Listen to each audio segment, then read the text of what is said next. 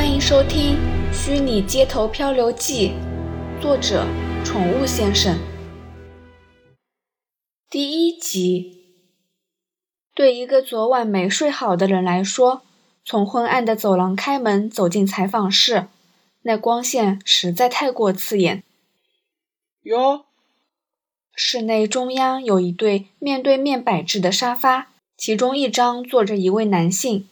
当我一走进采访室，他立刻举起手向我打招呼。我就知道是你。他看起来很得意。我也觉得应该是你。也好，省略了递名片、自我介绍的程序。你看起来好像不是很高兴。不是你的缘故，因为本来不是我要来的。我从冰箱取出泡好的冰咖啡，给眼前的男人，给自己倒至半个玻璃杯的位置。将玻璃杯放在桌上时，我又想起大山那充满歉意的脸庞。虽然他因为系统问题临时抽不开身，虽然是我自愿带他接受采访，但长期作息失调的我，在接到烫手山芋的情况下，会生闷气也是没办法的事。更何况采访者是小皮，让我压力顿时上升不少。蜂巢周刊的陈先生光临 B 公司，应该是为了 Witcher Street 的事情来的吧？露儿，你讲话何时变那么官腔了？他轻轻喝了一口咖啡，说道：“我以为这是很适当的用词。”我盯着眼前的大学同学兼前男友陈阳宇，外号小皮。打从我们刚认识时，他讲话就是一派轻松的样子。这对记忆里空着一块，得和别人时时小心应对的我。是缓和，却也让我妒忌。尤其是自己对人际关系感到莫大压力，男友却天真的说：“这有什么难的？”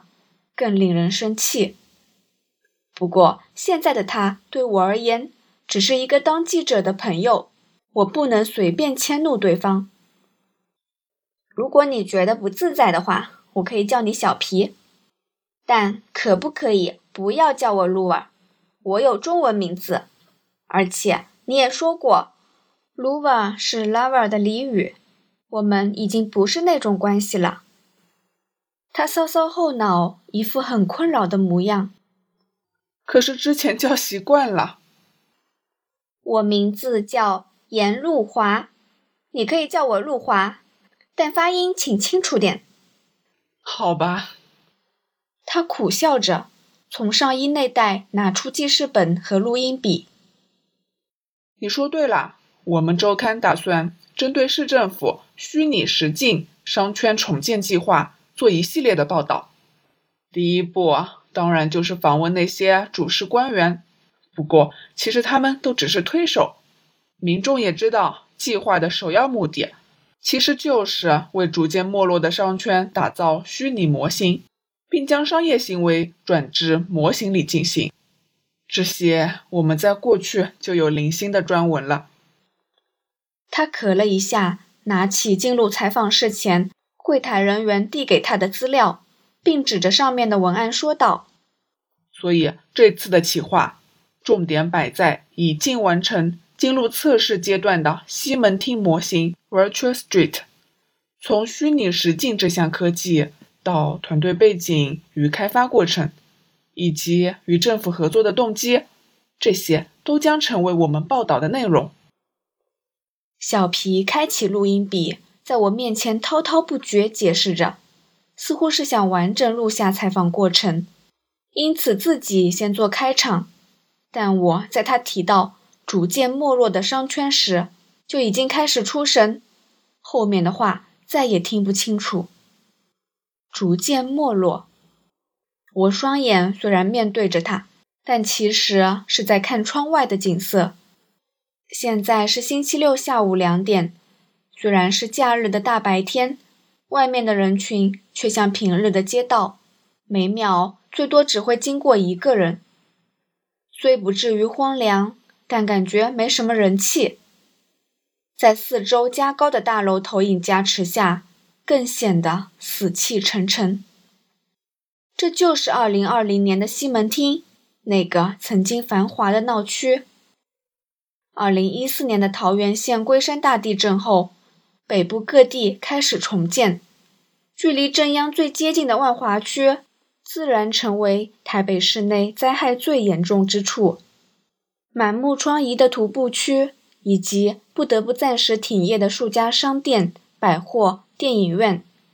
虽然市内到处可见类似的情形，但是回归的人群就好比闹市的血小板，人潮一多，结痂的伤口就会慢慢复原。然而，自二十世纪末开始，血小板浓度开始由西向东扩散，最后东区的人潮。渐渐压过西区，因此在大地震后造成的伤口，相对于东区的快速愈合，西区只能持续流血不止。最后，当西门町逐渐醒来时，发现自己已不属于闹区的一份子，只是个能勉强维持人潮的商圈罢了。相对于八十年代的一度沉寂，如今的西门町并不如当时那般幸运。还有徒步区、电影院与青少年文化等搀扶的助力，雨后就连政府也放弃了这位踽踽独行的老者，将其重新划为住商混合区。现在政府又要以虚拟模型的方式将它重建，不去打造过往的繁华实景，竟想只靠虚拟的幻境重现。说来，其实是一件很讽刺的事情。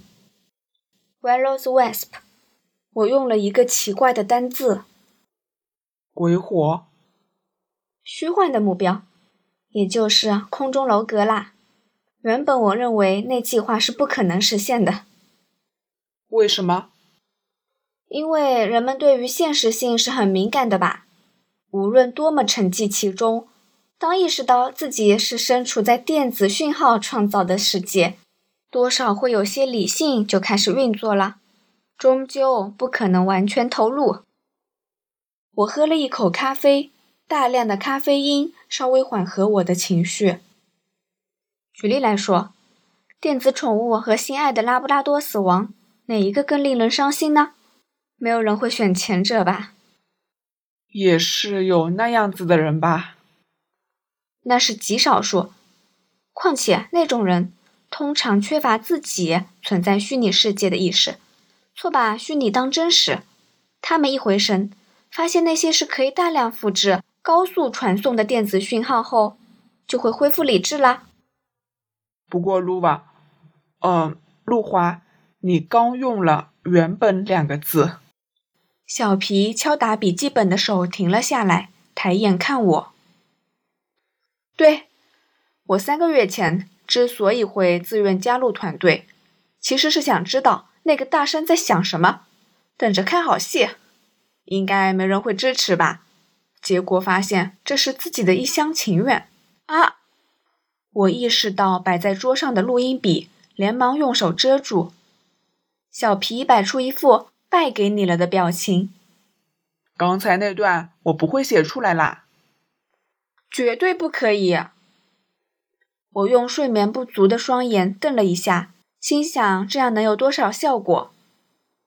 放心，嗯，你刚才说一厢情愿。我原本待在其他的测试部门，之所以自愿参与了这项测试工作，就是要看看他葫芦里卖什么毒药。结果，当我第一次进入 VR 室，戴上头戴式显示器，穿上力回馈衣，系统启动后，整个人都傻了。小皮猛然拿起笔记本，脸上浮现浓厚的好奇心。再多说一点。原本四面都是墙壁的房间，突然在墙上出现了几扇门。任选一扇门进去后，就会来到一条四周都是光晕的通道。那情境有点像科幻电影经常会有的穿越时空。从通道的尽头出去，就会来到。我拾起放在小皮面前的资料，翻至某一页，展示上面的平面图。喏，这是啊，十几年前的西门町闹区平面图，还有印象吗？这同时也是 Victoria Street 的内部世界，里面的每一栋建筑物、每一条街道，甚至一草一木，都是用电脑图学的技术绘制的，是很逼真的 3D 图像。我的手指向图标一的位置，我是从一号门进去的。嗯，怎么说呢？真的很震撼。当年地铁站出口的画面。在我面前完整重现了，伫立眼前的西门库克大型公仔、汉中街斜向路段的路口，以及成品幺幺六，这些街景就这样映入眼帘，好像我真的穿越时空来到了二零零八年的西门町。唯一的差异是，这个世界里没有拥挤的人潮。哇哦！当然，虽然那些景物感觉是那么真实。但其实这些画面都只是通过电脑显示的图像，因为显示屏幕就在面前，会觉得那些东西似乎真的存在，而且影像会随眼睛位置的移动产生相对应的改变。例如，你的头往右偏，视野里的景物就会往左移，更增加了其真实感。我一边说明，一边做个转脖子的动作。嗯，看起来真实。小皮盯着资料上的文案说道：“不只是这样。”我站起来，在原地来回踱步几下，还可以在这个世界里步行，任意浏览街道的风光。可是本人一直待在封闭的 VR 室里。对，因为地板就跟跑步机的输送带一样，你往前走，它就往后移动。还会侦测你行进的方向和速度，所以啊，虽然感觉走了很多路，但其实都在原地踏步。除此之外，我摸了采访室的墙壁，并用拳头轻敲一下。这个世界里的一切东西都可以去触摸、感受。把手放在墙壁上摩擦，会有沙沙的感觉；被打到的地方也会觉得痛。这些都是透过穿在身上的力回馈衣达成的，也就是触摸起来真实，还有听起来真实，就是把虚拟世界里产生的声响，透过隐藏在 VR 室墙壁、地板里的扬声器播放，并侦测使用者耳朵的位置做调整，让上下四方的声音来源符合使用者的感受。等等一下。小皮伸手示意我停下来。关于虚拟实境的技术问题啊，我以后会访问你们的研发人员。陆陆华，你是测试人员吧？只要谈谈自己加入团队前后的感官就好。这家伙还是一样，从以前就喜欢浇我冷水，枉费我特地询问大山那些资料，还事先预习了好几遍。我按下话被打断的不悦。努力思考他所说的观感。嗯，那时从 Victoria Street 出来后，开始感到迷惘。迷惘。对呀，因为感受太过真实。我刚才不是说嘛？人只要有身处在虚拟世界的意识，要完全投入是不可能的。但实际体验后，我反问自己，在这样逼真的环境下。人真的可以意识到吗？毕竟我自己也产生了回到过去的错觉，一直到离开系统，才惊觉自己方才所处的世界的不真实。就像我们的公司名字 Mirage Says，Mirage 不就是海市蜃楼吗？我回到座位，再度轻喝一口咖啡。不仅如此，人类社会的相处模式也会大幅的改变。啊，就是社论写的那些东西吧。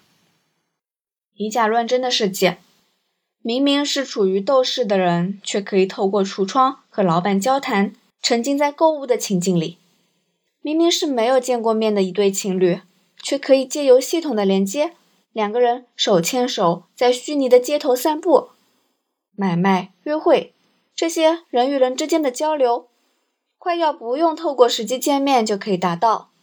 大家对此都很感兴趣，我却有点排斥这种变化。我记得还有人开玩笑说，那圆珠交际也可以借虚拟实境达成了。我看了就反感。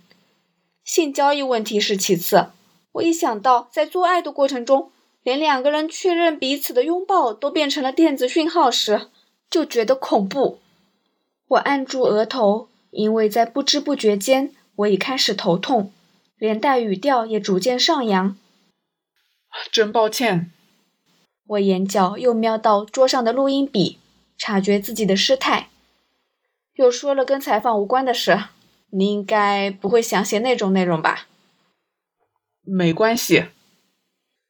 我也不知道自己为什么这么在意这点。可能是因为……小皮凝视着我，眼神带着悲伤。那十八年的空白。是卢瓦对于人际关系很敏感，却也很重视的缘故吧？这家伙为什么老喜欢戳我的痛点，而且又叫我卢瓦？我将桌上的冰咖啡一饮而尽，将玻璃杯放回桌上时，不小心发出“砰”的声响。本集播讲完毕，欢迎继续收听。听书之余，不要忘了点赞、订阅、评论。您的支持是我更新最大的动力。